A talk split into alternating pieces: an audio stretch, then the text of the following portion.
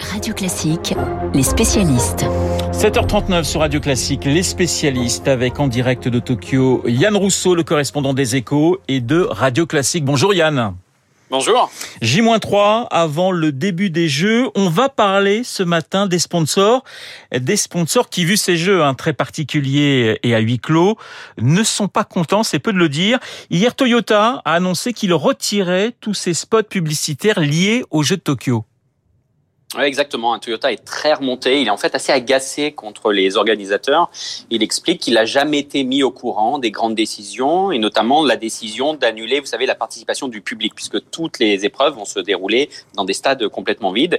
Et pour Toyota, il n'y a plus d'occasion de, célébrer les jeux, de faire la fête alors que euh, les spectateurs ne seront pas là et que la ville de Tokyo est dans ce qu'on appelle un état d'urgence. Donc c'est un état d'urgence allégé, mais on incite les gens à plutôt rester chez eux, à rentrer chez eux le soir. Donc on peut pas célébrer l'olympisme dans ces conditions. Donc pas de spot télé, pas de démonstration des véhicules qui étaient prévus, notamment euh, les véhicules à hydrogène ou les véhicules euh, hybrides. Et donc il y a beaucoup d'énervement. Et Akio Toyoda, le patron du constructeur, hein, qui est le plus grand constructeur au monde, a dit qu'il n'irait même pas à la cérémonie d'ouverture parce qu'il veut pas être vu en train de boire euh, du champagne dans un stade vide.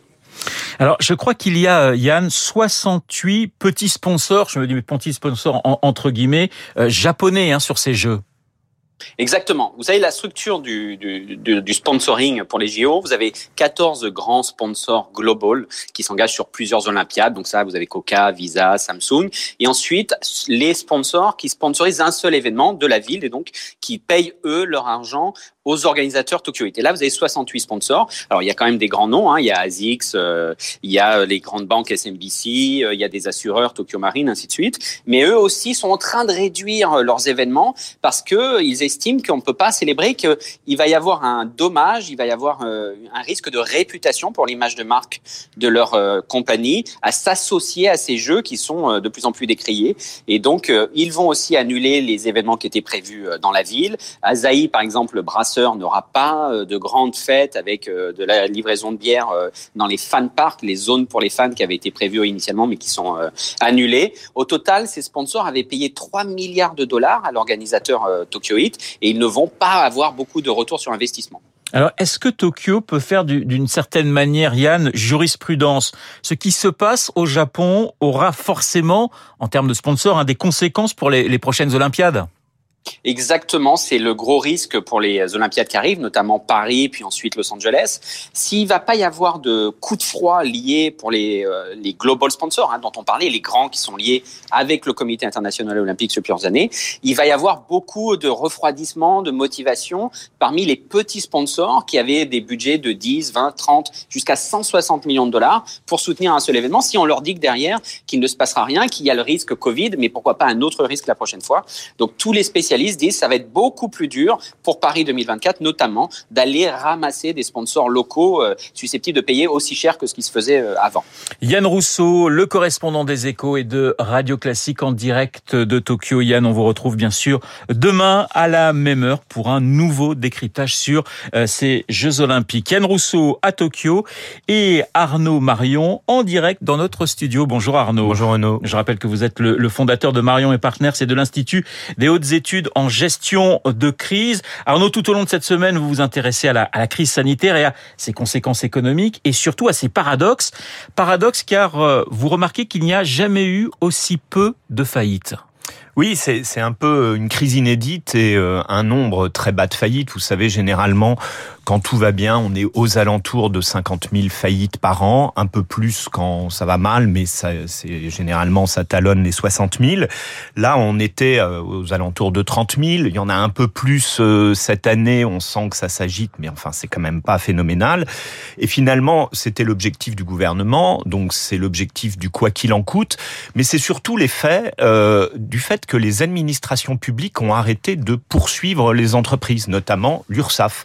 La mise en recouvrement s'est arrêté et c'est ce qui explique cette chute euh, du nombre de faillites en fait. On est à peu près à 3 millions et demi d'entreprises, hein, donc c'est ça, c'est ça. Pour, pour bien comprendre le, le ratio. Est-ce que c'est bien ou pas justement que toutes les entreprises méritent de, de rester, si je puis dire, en, en vie, Arnaud? Alors déjà, 50 000 à 100 000 entreprises seraient en grande difficulté ou en difficulté d'après euh, le MEDEF, la CGPME, le gouvernement ou autre.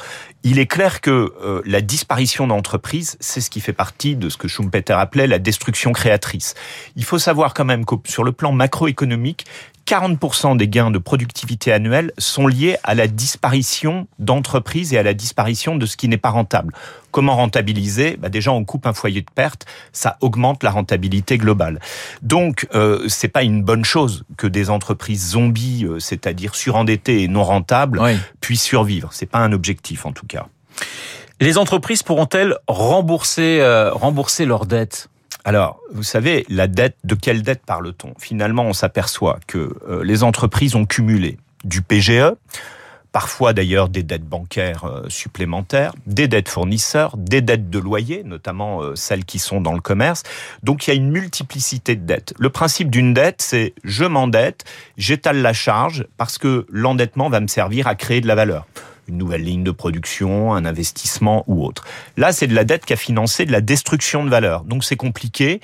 Et en fait, le, les, entreprises se retrouvent dans ce paradoxe où elles arrivent à survivre même si elles ne sont pas rentables parce qu'elles ont eu des accords d'étalement. Mais au moment où il va falloir rembourser tout le monde, c'est-à-dire globalement à partir de la, de la rentrée au fur et à mesure, ça va être extrêmement euh, compliqué. Ce qui manque, c'est un plan d'unification de tous ces remboursements. La solution deux solutions. D'abord, nos entreprises manquent de fonds propres. Hein. C'est l'économiste Christian Saint-Etienne hier qui, euh, dans euh, l'opinion, disait attention, euh, on dépense 800 milliards dans la protection sociale, mais que 12 milliards dans les fonds propres des entreprises. Deuxième solution, bien évidemment, la conciliation, le mandat ad hoc, les mesures de prévention. Les entreprises ne doivent pas tarder pour traiter leurs dettes. Alors justement, vous allez en parler au MEDEF dans moins d'une heure hein, de, ces solutions lors d'une conférence. On pourra d'ailleurs suivre cette conférence euh, où vous y serez, Arnaud, avec sur le site hein, euh, du MEDEF. Merci Arnaud Marion. Tiens, si je vous dis 20 juillet 69, vous me répondez Conquête de la Lune. Conquête de la Lune, donc bel anniversaire aujourd'hui. Et je vous propose justement de partir sur la Lune avec Frank Sinatra, 1964, souvenez-vous, Fly Me to the Moon.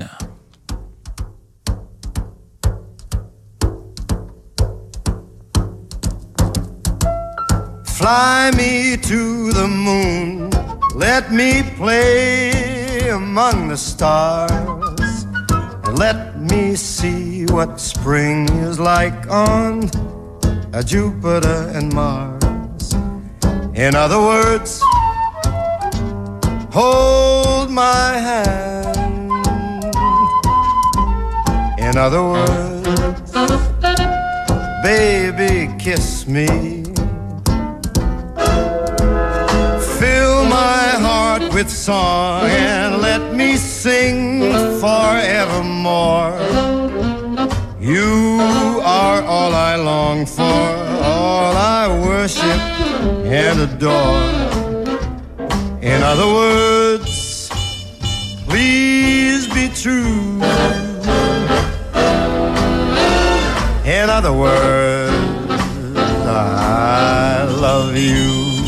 Fly Me to the Moon, Frank Sinatra, 1964, et bien cinq ans plus tard, Conquête de la Lune, 20 juillet 1969. Je vous rappelle mon invité à 8h15, le professeur Gilbert Deray, chef du service néphrologie à la Pitié Salpêtrière pour parler vaccination, passe sanitaire et surtout propagation euh, du virus. Il est pratiquement 7h48 sur Radio Classique. Dans un instant, le meilleur du jour.